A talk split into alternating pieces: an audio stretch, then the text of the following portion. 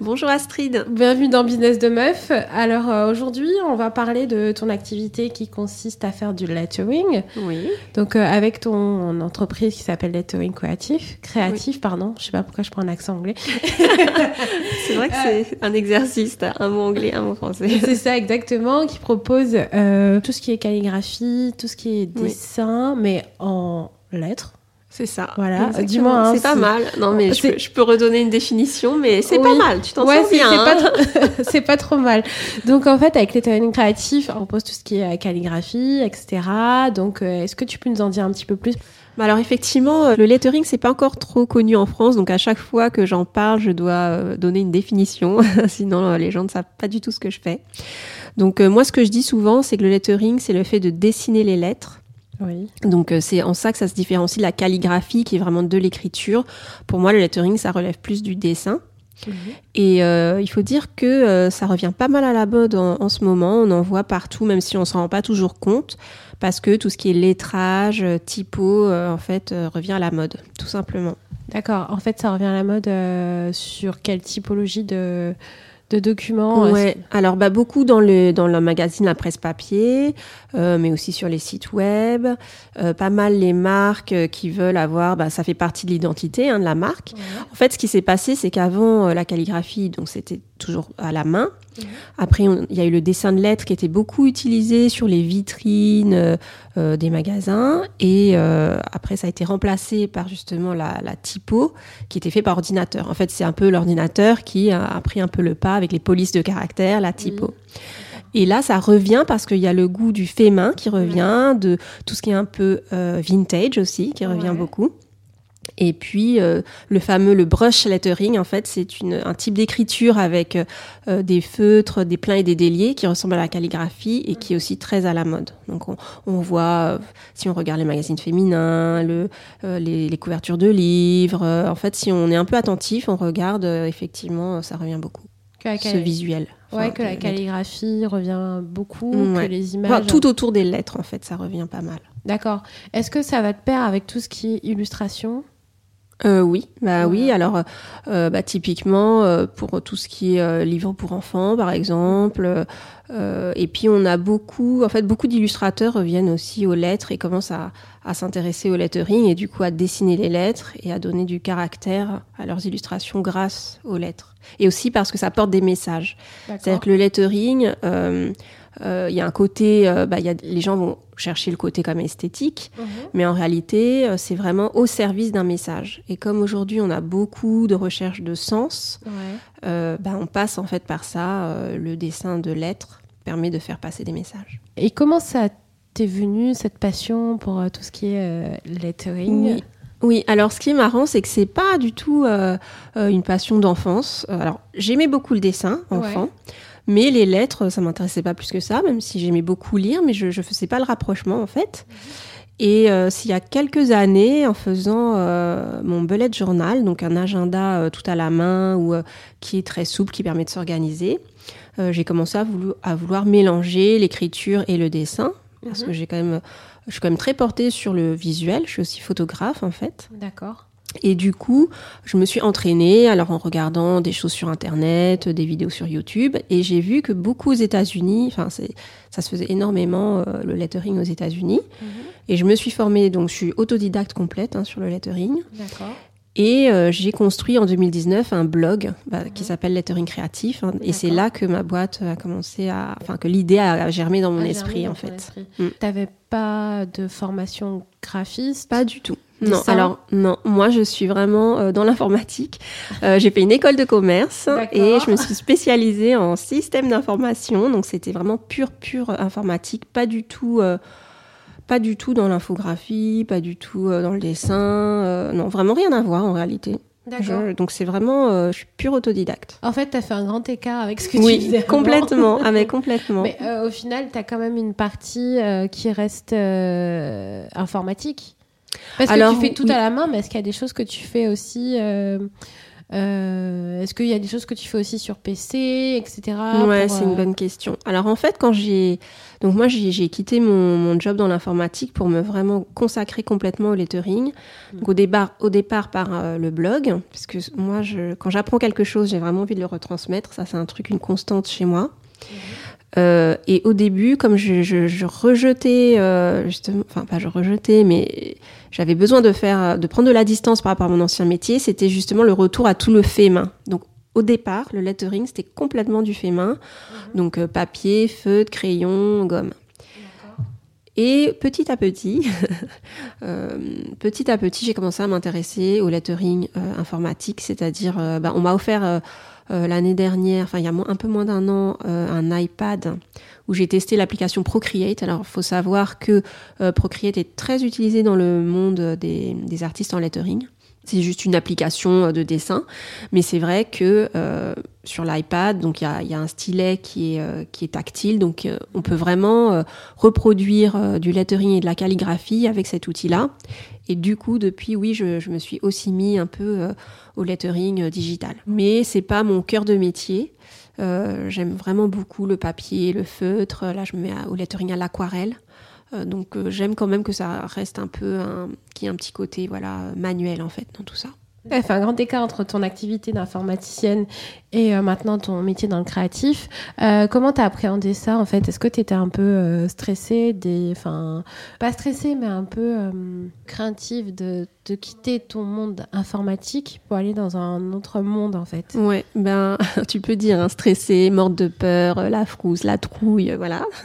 Donc et toujours un peu maintenant. En fait, il y il y a plusieurs grands écarts, c'est-à-dire il y a le fait effectivement de quitter l'informatique, mais aussi un milieu que je connais bien, pour lequel j'ai été formée, mais euh, quitter aussi bah, le salariat. Enfin, voilà, c'est pas que l'artistique, euh, c'est aussi euh, le côté euh, freelance. Et en fait, ce qui s'est passé, c'est que je pense que ce qui m'a fait sauter le pas, enfin, je, je, pense que ça aurait été possible, un chemin possible que je ne saute jamais le pas. Mhm. Et ce qui a tout déclenché, avec le recul, je pense qu'il y a deux choses. Il y a la crise de la quarantaine, oui, alors j'aime pas dire mon âge, mais voilà. Ah, d'accord. Euh, pour et... la petite histoire, elle fait pas du tout son âge. Hein. et voilà, bon, ça y est, maintenant tout le monde sait. Ouais, tout le monde sait. Non, non, mais et, euh, et, la naissance de ma fille. Donc, euh, elle a aujourd'hui 4 ans et demi, mais euh, c'est vrai que la maternité, ça a changé beaucoup de choses sur ma vision euh, du temps, sur l'importance de, de, de, mener la vie qu'on aime, euh, sur tout ce que je voulais transmettre en fait, parce que quand on a des enfants, euh, on veut euh, bah, leur transmettre le meilleur et, et je pense que la vie de salarié dans l'informatique ne me correspondait plus euh, à ce moment-là. D'accord. Donc en tant et, que... et mais en fait, si j'ai toujours eu la frousse en fait de faire de l'artistique, c'est-à-dire que moi enfant, donc je disais, je dessinais. Et, et, jamais j'aurais j'aurais fait des études de dessin. Enfin, c'est pour moi, c'était inimaginable. Pour moi, les artistes, enfin, j'avais toujours eu cette image qu'un artiste pouvait pas vivre de son art, que c'était trop difficile et que c'était pas pour moi. De toute façon, j'étais dans une famille où il fallait faire de hautes études, tout le monde est bac plus 5, médecin, ingénieur, etc. Grosse pression. Et, et, ouais, grosse pression. et, et, voilà, et on se dit, voilà, il a fallu que j'attende d'avoir 40 ans pour me détacher euh, bah, de euh, papa, maman, de ma culture, de, toutes mes croyances et c'est un travail que je suis très heureuse de faire aujourd'hui parce que c'est pas juste changer de métier, euh, ok, bon faire de l'art ou être freelance, c'est vraiment euh, un chemin de vie, euh, choisir sa vie, réfléchir sur soi, réfléchir à ce qu'on veut apporter au monde, réfléchir à ce qu'on veut transmettre à son enfant. Mmh. Euh, donc vraiment, ça englobe vraiment beaucoup de choses tu quittes ton métier de salarié, oui. tu te lances dans une nouvelle aventure qui est en contradiction un peu avec euh, ce que tu as toujours appris. Quoi. voilà. En gros, tout ce que j'ai appris, ça ne compte plus. Donc, euh, tu décides de te lancer. Euh, ok, tu as la frousse. Bon, ça, tu l'as dit. Euh, tu es en pleine crise de la quarantaine. Tu es maman, donc la totale. voilà. Et euh, comment tu te lances? Comment tu, tu, mets les choses en place euh Oui, alors, ouais, c'est vrai. Alors, ça, c'est une très bonne question parce que je pense que c'est un peu atypique comme manière de se lancer, enfin en tout cas parmi mes amis entrepreneurs quand j'en parle parce que euh, donc j'ai pris un congé pour création d'entreprise. Et je n'ai pas, du coup, je n'ai pas le chômage, je n'ai pas, euh, j'ai pas trop de, de, de parachute. C'est comme un congé sans solde, en oui, c'est ça. Comme, ouais. Oui, un congé sabbatique. C'est en gros, il y a, y a, deux choses. Si j'ai le parachute de pouvoir revenir dans mon ancien emploi, -hmm. par contre, je n'ai aucun euh, revenu. Et je n'ai plus la mutuelle, je n'ai plus les congés payés, les RTT, tous ces trucs-là. Euh, que je regrette un peu. mais alors du coup tout le monde me dit mais c'est pas possible en fait comment tu peux passer de voilà un revenu euh, de, cadre euh, chef de projet informatique à zéro? Et donc ce qu'il faut savoir c'est que j'avais mis pas mal de côté. Bon déjà pareil hein, je reviens un peu sur la culture de voilà la stabilité la famille tous ces trucs. Donc moi j'ai on m'a inculqué quelque chose comme ça autour de enfin j'ai toujours beaucoup économisé etc. Et en fait j'avais un méga gros projet à la trentaine. ma crise de la trentaine, c'était un, autre gros projet, c'était un tour du monde, seul. Euh, j'étais célibataire à l'époque. Et donc, j'ai mis vraiment beaucoup de côté. C'est-à-dire plus que je pense euh, que les gens mettent de côté habituellement euh, en se disant je vais acheter une voiture. Donc, du coup, je mettais de côté, je mettais de côté, un vrai petit écureuil. Et je pense que c'est ça qui m'a permis de me lancer avec, malgré ce caractère que j'ai de, sécurité, oh mon Dieu, comment je vais faire. Mhm. Euh, donc là, je, vis toujours un peu sur ce, petit matelas de sécurité. Et comme je commence quand même à, vivre de mon activité, euh, ça se passe plutôt bien et je ne songe pas revenir à mon ancien emploi si jamais mon, manager m'entend. oups. oups, oups. Non, mais il a été très compréhensif. J'étais dans un grand groupe, donc euh, ça n'a pas posé de problème de poser ce, congé sabbatique. Mhm. Et mon ancien manager me soutient et, c'est un truc quand même que je veux dire parce que pareil, je trouve ça assez atypique dans les entrepreneurs que je rencontre qui, sont entrepreneurs suite à une reconversion. Je ne suis pas partie ni à cause d'un burn-out, ni parce que je ne supporte pas le management. En fait, j'étais j'étais bien dans ma vie de salarié, mais si on revient à ce que je disais auparavant, c'était vraiment cette histoire de chemin de vie, mhm. donner du sens. Mais en réalité, j'aurais pu continuer euh, jusqu'à la retraite, je pense, dans mon ancien poste. mais voilà, donc heureusement que ma fille est née finalement. Mais non, non, mais c'est très bien. Enfin, en réalité, je, je, je, suis contente de mon ancienne vie aussi. Je ne l'ai pas mise à la poubelle. Euh, ce que j'ai appris dans mon rôle de chef de projet, je le réutilise aujourd'hui en tant que, que chef d'entreprise. Donc vraiment, euh, j'ai pas de souci avec ça. C'est juste un, un, besoin de changement, de sens. Euh, mais euh, finalement, il y a un côté assez serein mhm. et assez logique. Là, tu es, parti euh, un peu en congé sabbatique. Mm. T'as pas eu d'aide J'ai quand même, ah oui, alors j'ai quand même, si, il y a quand même deux choses. Il y a eu, j'ai eu une aide de ma boîte, en fait, en quittant comme quoi hein, les grosses boîtes, hein, moi, je, je crache pas dessus. Franchement, je crache pas dessus. J'ai fait un dossier, alors, bon, j'ai fait un dossier donc euh, en disant que j'allais créer une entreprise, mais je partais pour être photographe, hein, parce qu'il faut dire que euh, en fait quand j'étais euh, dans mon entreprise, une de mes passions c'était la photo. J'ai déjà fait des expos photos, j'ai déjà vendu des photos, donc j'avais déjà un, statut de photographe auteur. Et donc je suis partie en étant persuadée que ben oui dans l'artistique mais photographe. En fait, au bout de trois mois, ça m'a pas, j'ai pas accroché plus que ça d'être plein temps photographe. Je trouvais pas de clients. J'ai dû, je sais pas, dans les trois premiers mois avoir deux clients euh, payé au lance-pierre. Et en fait, moi, j'avais besoin de, renouveau, je pense. Et donc, il y avait ce fameux blog de lettering que j'avais mhm. créé. Et c'est là où je me suis dit, non, mais ça, ça peut le faire.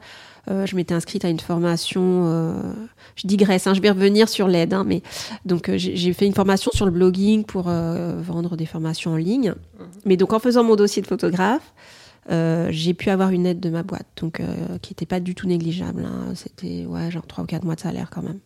Donc ça t'a permis de, de, pouvoir te lancer. Oui, j'ai pu euh, quand même investir en fait au début, c'est vrai. Est-ce qu'avant de te lancer, tu avais déjà ton blog? Mais ça faisait combien de temps que tu avais ton blog Non, en fait, avant de me lancer, j'avais pas mon blog. J'ai quitté mon job en mars 2018. Euh, bon, j'ai des problèmes avec les dates, bon, on s'en fiche de l'année, mais j'ai quitté mon job en mars et mon blog a été lancé en septembre.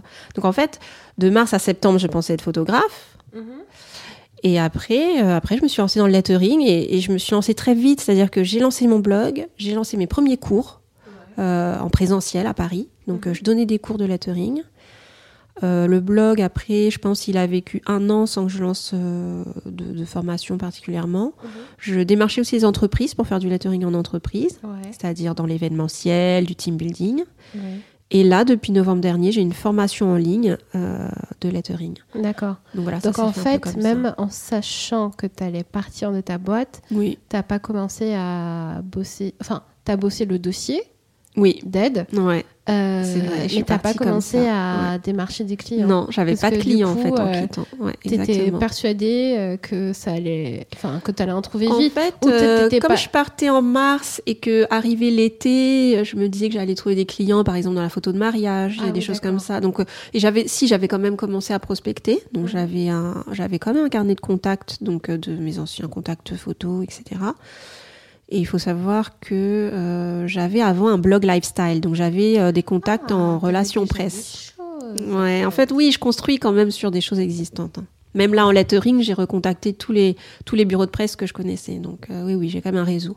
D'accord, donc tu avais quand même un réseau. Tu n'avais pas forcément de clients, mais tu avais Non. déjà commencé à amorcer un réseau Oui, tout à pour te fait. dire, ok, fait. euh, je pars avec un parachute, mais euh, voilà, le parachute, euh, il peut quand même faire quelque chose, quoi. Mm, mm. Oui, je me donnais quand même six mois où je savais que j'allais pas avoir trop, trop de revenus. Mais tu euh, t'étais déjà mis pour en me tête former, que... pour prospecter, etc. D'accord, donc en fait, tes six premiers mois, tu les as vus plus comme un moment où tu allais réfléchir. Oui, Enfin, tu allais recontacter ton carnet d'adresse, que tu allais commencer à construire tes offres et que tu allais finalement pouvoir rebondir sur des choses. C'est ça. Ok, Oui, oui. donc tout pas de, forcément de plan, enfin, pas plan commercial, mais tu savais que tu allais réactiver ton réseau. Ah oui, oui. D'accord, Mm, ok. mm. Puis quelque part, le fait de faire mon dossier d'aide de financement, on, a, on avait remis à plat tout un tas de choses, comme Mhm. comment faire son business plan. J'avais Ouais. un, j'avais un, un BMC, le business model Canva et tout. Donc forcément, euh, que je n'ai pas du tout appliqué à la photo, mais que que je pouvais transposer au lettering en fait, c'est-à-dire que Ouais. j'avais tous les outils pour refaire en quelque sorte euh, tous ces, toutes ces recherches là, parce qu'en fait euh, on n'obtient pas euh, des financements comme ça. hein. Le, le- le dossier il était quand même très très gros, c'est-à-dire qu'il fallait vraiment euh, mettre beaucoup beaucoup d'éléments et de prévisionnels etc sur trois ans etc. Il y avait un plan de financement à trois ans, enfin voilà donc tout ça j'ai des fichiers Excel, PowerPoint, Word, tout ce que vous voulez. donc je- Maintenant, j'ai cette méthodologie. Bon, après, j'ai aussi fait une école de commerce, hein, donc ça m'était pas complètement étranger.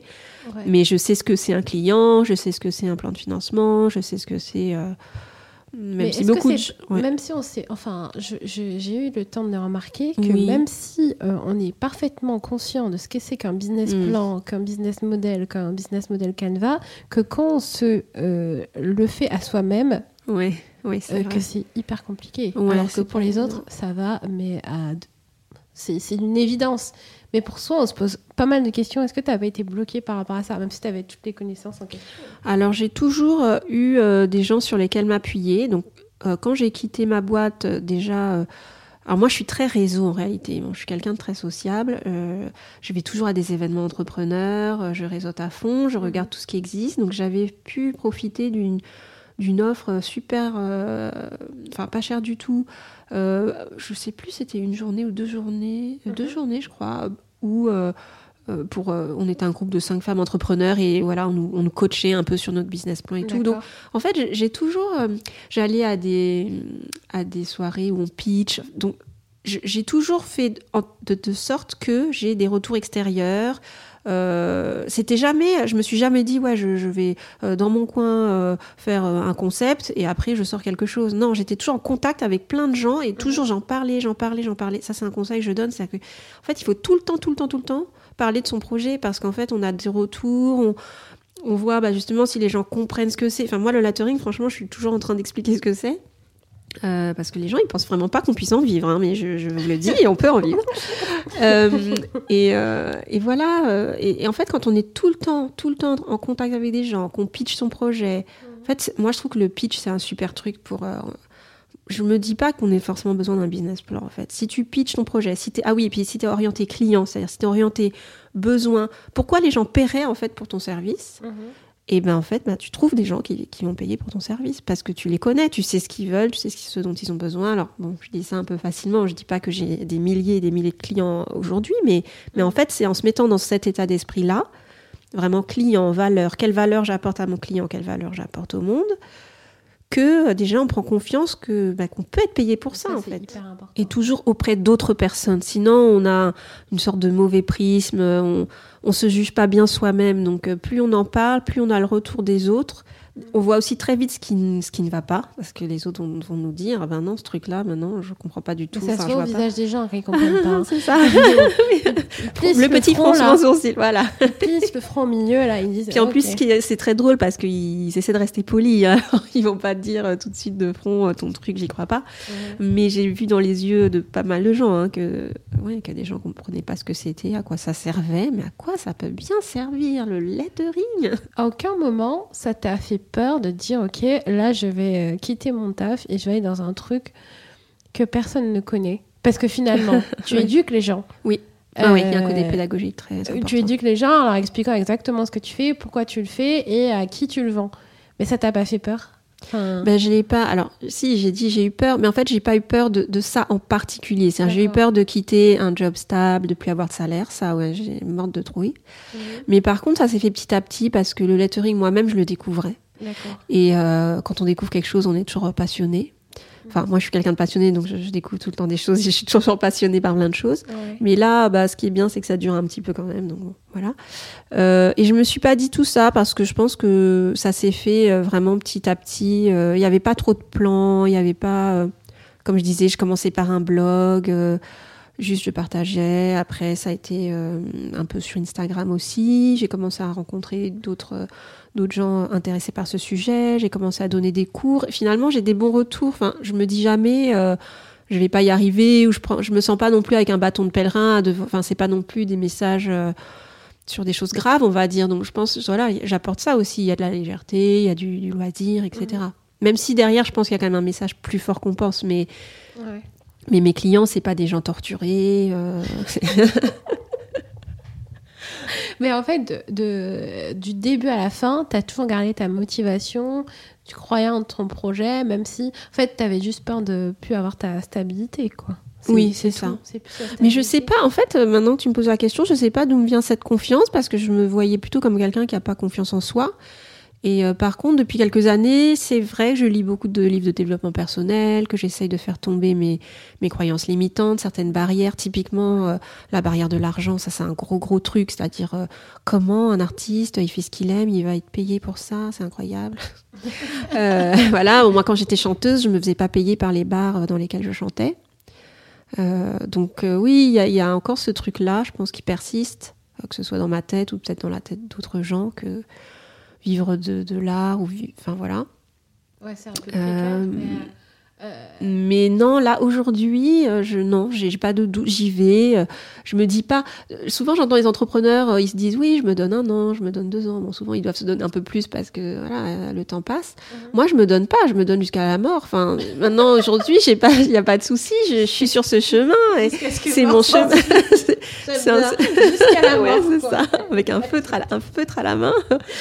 Mais c'est mon combat, de toute façon. C'est bien parce que du coup, euh, dès le premier instant, tu as été convaincu par ton talent, mm. parce que tu aimais oh. faire. Oui, mais quand même, euh, j'ai vu, euh, j'ai vu, hein, c'était bien, faut le dire. Non, non, t'as pas vu les premiers. attention, attention, attention. Alors, euh, je ne crois pas à la notion de talent, je crois à la notion de travail. D'accord, donc j'ai pas vu les premiers, mais j'ai vu les derniers. Donc, ça bon, ça compense. oui, du coup, dès le premier instant, t'as pensé à, ok, je décide de lancer mon business, mais voilà, je pense pas. Euh, je pense à ce que j'aime faire et mm. le reste viendra après, quoi. Quand on est dans l'action, euh, on n'est plus en train de trop trop penser, trop de réfléchir. Donc bon, moi j'ai un mix entre ces deux. Hein. Moi je réfléchis quand même beaucoup, parfois un peu trop. Mais je pense qu'au moment où, je veux dire, comme je m'étais lancée, enfin c'est un peu comme quand on saute en parachute. Je veux dire, il y a un moment tu peux pas revenir en arrière, donc tu, tu dis de toute façon je vais au fond. C'est pour ça que je dis jusqu'à la mort. Euh, je vais au fond de mon projet. Je vois jusqu'où je peux aller. Je, bon, j'avais quand même ce petit truc que, que je pouvais revenir dans mon job euh, après, puisque voilà, avec le congé euh, sabbatique. Mais euh, je voyais que ça allait, que j'avançais. Je voyais que chaque jour qui passait, je faisais une action vers mon rêve. Voilà, chaque jour qui passait, j'avais une action. Je me tournais vraiment pas les pouces. Hein. Je, alors je vais pas dire, voilà, je vais dire un truc qui est pas du tout politiquement correct par rapport à mes amis qui ont le chômage, mais moi j'ai vu quand même autour de moi des gens qui les premiers mois ne faisaient rien, quoi. Enfin, parce que, voilà, ils avaient, mine de rien, le chômage, ça tombait tous les mois. Euh, je dis pas, je leur jette vraiment pas la pierre parce que je pense qu'après ça dépend des, des caractères, des gens, de la situation, parce qu'on a besoin de se reconstruire aussi, et parfois, donc il n'y a pas de souci. Mais ce que je veux dire, c'est que moi, quand je suis partie, je savais que chaque jour que je vivais, euh, je faisais une action vers mon rêve. Je, je voilà. Et ça, je m'y tiens. Mhm. Et du coup, euh, et du coup, ça, du coup, ouais, j'ai pas de doute puisque chaque jour euh, va vers le positif en fait. enfin, je construis. En fait, je construis. D'accord. Donc tant que tu vois, tu vois, tu construis, tu poses ta pierre, une deuxième pierre, une deuxième pierre, tu vois la tour qui se monte. Tu t'arrêtes pas en fait. C'est ça devient de la, enfin, c'est pas de la persévérance, c'est juste tu, tu vois le truc et ça marche. Alors voilà. Tu avances. Mais c'est quand même un peu le jour le jour là, comme je dis les choses, parce que comme je dis, j'ai pas trop. Mais ça te fait pas peur. Enfin, enfin, je sais que chaque entrepreneur, en gros, il y a une instabilité parce qu'on ne sait jamais de quoi sera fait demain. Oui. Donc, euh, en fait, il faut toujours être dans l'action, dans le mouvement pour euh, hmm. se, remettre en cause, même quand ça marche en fait. Ouais, quand même, ça quand ça marche, marche, pas, même quand ça marche. Donc faut, voilà. faut jamais s'arrêter. Sinon, vous allez, vous allez voir, Mm, mm. vous allez toucher le fond. Mais on se découvre en fait. Enfin, c'est ça qui est Ouais. bien, c'est que moi cette force-là, je me la connaissais pas, hein, parce que comme je disais encore une fois, moi au début, je croyais que ce que j'aimais c'était la stabilité. Si je remplissais des questionnaires de personnalité, ce qui revenait c'était la stabilité, euh, la peur du lendemain, ou je sais pas trop quoi. Donc comme quoi, la crise de la quarantaine, finalement, hein, ça a du bon, je sais pas. Voilà, Mais, mais euh. voilà, non, mais ça dépend des caractères. Enfin, c'est, c'est dur à dire. hein. On- on- et encore, là, ça fait que deux ans que je suis lancée, donc je, je, je sais pas si j'ai le recul suffisant. Et ça se trouve, je vais me prendre des grosses baffes. Et, euh, mais quand on fait du développement personnel, euh, les baffes, comme on sait qu'un échec, c'est pas un échec, on rebondit. Enfin, il y a vraiment un côté Ouais. comme ça. euh. Et puis, je suis soutenue quand même. Oui, j'en ai Ouais. pas assez parlé. Je suis soutenue euh, par ma famille. Ouais. Ils t'ont pas, Et, ils t'ont euh, pas vu comme ça, une hippie euh, en mode. Non, euh, alors, c'était marrant. Alors, slip, euh, Je pense que c'est plus. euh, bon, j'ai pas une famille euh, forcément très communicante, enfin qui va exprimer beaucoup, Ouais. voilà. Je pense qu'eux aussi ont, ont peur pour moi, mais comme ils me l'ont pas fait trop ressentir, je pense que du coup ça va. J'ai pas eu de pression, ils m'ont pas dit mais qu'est-ce que tu fais? Enfin, je pense que ils se disent qu'à 40 ans, voilà, ils vont pas me redonner des leçons comme quand j'avais Enfin, t'avais 18 bien ans. réfléchi.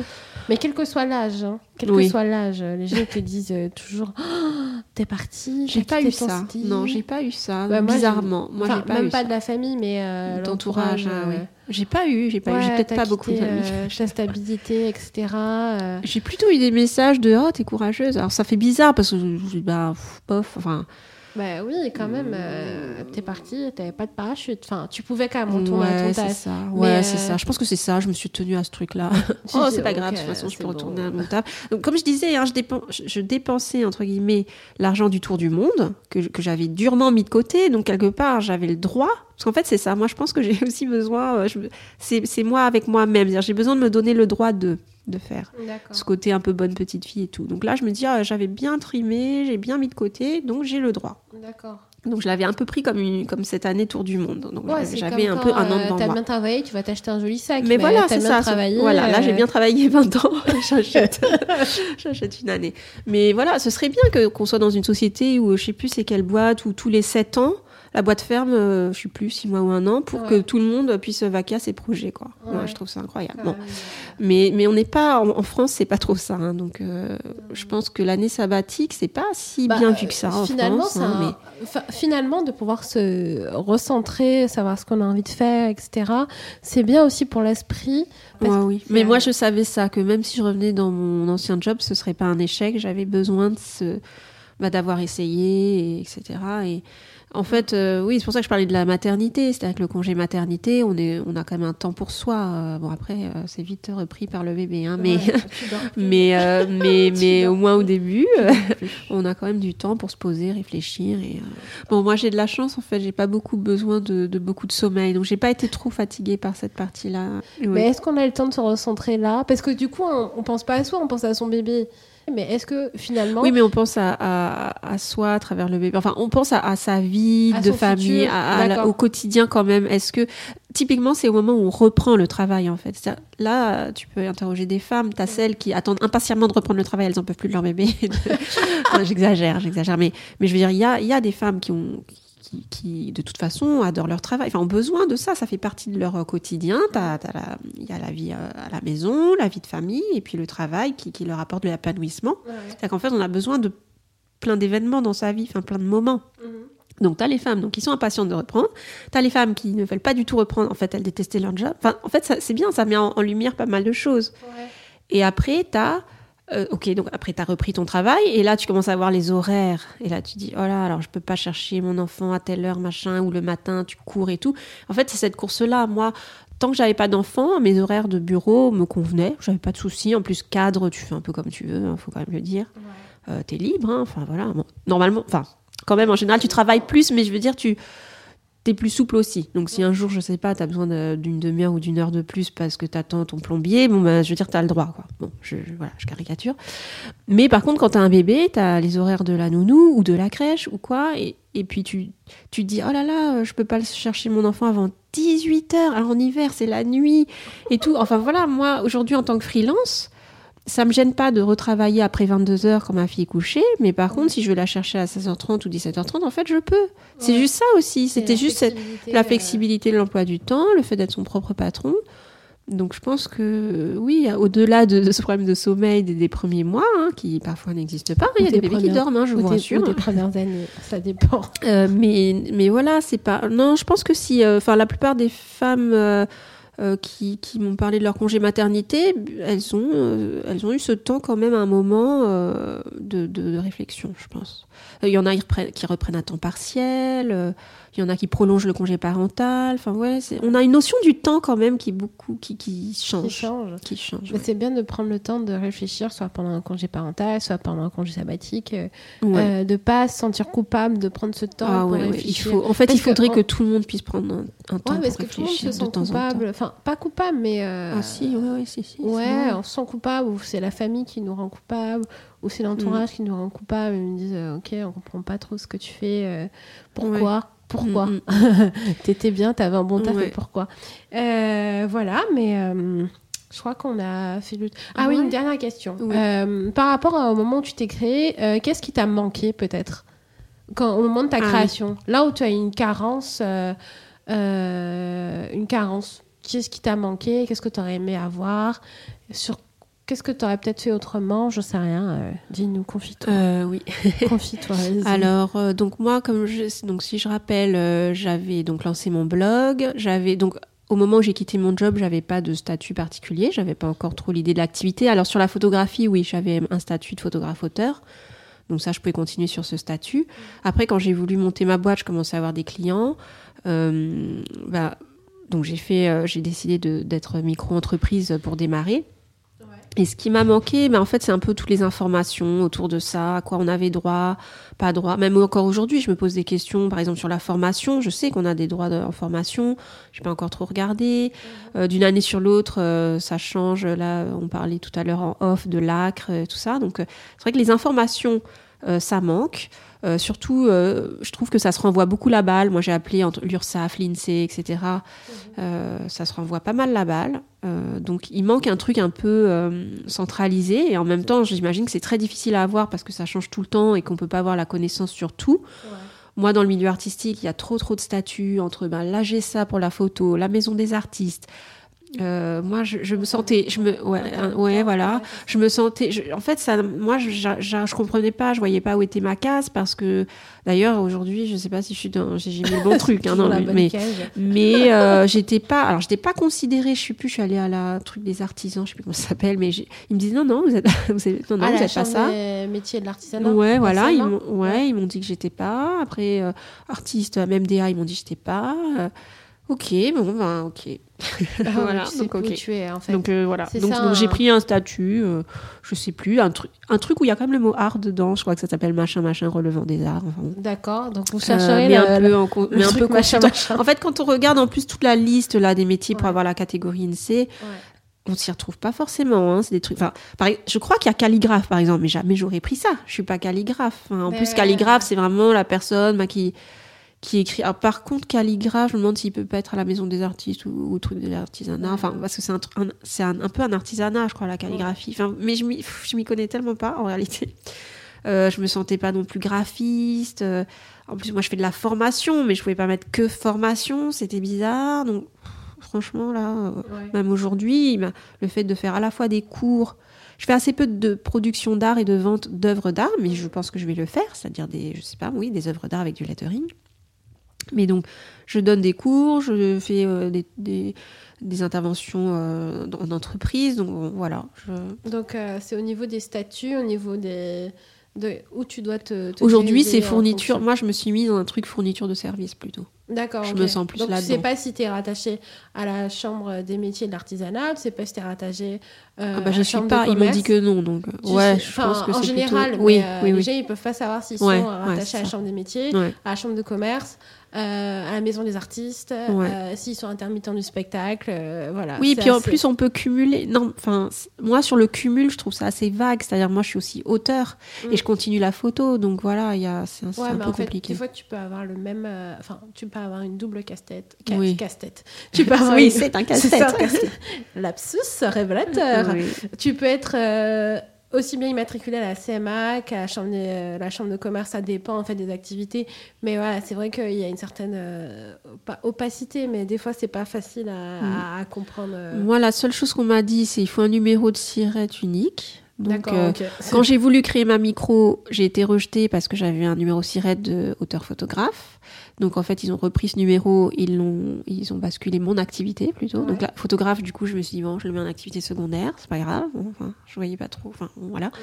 Et surtout que quand on commence et qu'on est multi-activité, parce que moi, je m'estime être slasheuse, c'est-à-dire avoir plein d'activités possibles eh ben, on me dit ah mais il faut une activité principale et euh, secondaire. C'est où votre chiffre d'affaires? Je dis mais j'ai pas de chiffre d'affaires en fait. Justement, je crée ma boîte pour euh, créer mon activité. Donc, euh, par exemple, si on me demandait si je faisais plus de chiffre d'affaires en tant qu'auteur photographe ou de lettering artiste, ben j'ai envie de dire c'est pour l'instant c'est 0 plus 0 égale la tête à Toto. Enfin, donc donc qu'est-ce que je mets? Ça ça veut rien dire en fait activité principale. Si demain je décide de bah, qu'en fait la photo j'adore ça et que je fais de la photo, ben ils vont pas me l'interdire. Donc ça va devenir mon activité principale.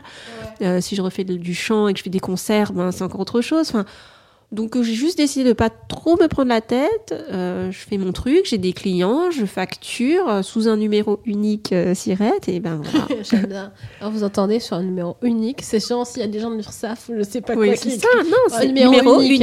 Hein. Et j'ai mon numéro et voilà. bon. Ok, mais en tout cas, Hélène, merci beaucoup pour ah, bah, ton merci témoignage. À merci à toi de m'avoir invité. Merci beaucoup d'être venue dans Business de Meuf. voilà, ton témoignage est bien, bien, très, très intéressant on aurait pu parler des heures. Hein. Enfin, ça fait euh, un petit moment qu'on discute. Euh, merci d'être venu. Donc, si vous voulez avoir plus d'informations sur Ilan, n'hésitez pas à aller sur son site internet letteringgreatif.com. Oui. C'est ça, c'est bon, je l'ai dit euh, parfaitement à la fin. Hein. Ah je me suis entraînée. N'hésitez pas à suivre son, son actualité sur Facebook, Instagram, Instagram Pinterest sur son site internet et sur euh, LinkedIn. Voilà, c'est bon, j'ai tout dit. Oui, j'ai aussi un podcast, mais il est un petit peu en ah bah stand-by, mais bah où je parle de lettering. et aussi euh, un peu des coulisses justement. Ah, j'ai une chaîne YouTube aussi. Une chaîne YouTube, ok. Donc si vous, voulez apprendre le lettering, euh, vous pouvez me trouver partout là. D'accord, donc lettering créatif, Ilan, euh, vous savez euh, où, la, où la trouver. Donc si vous voulez suivre son actualité, n'hésitez pas à la suivre sur les réseaux sociaux, son site internet. Et si vous voulez avoir toutes les actualités de Business de Meuf, n'hésitez pas à vous inscrire et à nous suivre sur le site internet Business de Meuf et sur les réseaux sociaux Business de Meuf sur Instagram, LinkedIn, Facebook et YouTube. Et c'est déjà très bien. Voilà. et ben je vous dis à bientôt. Merci beaucoup.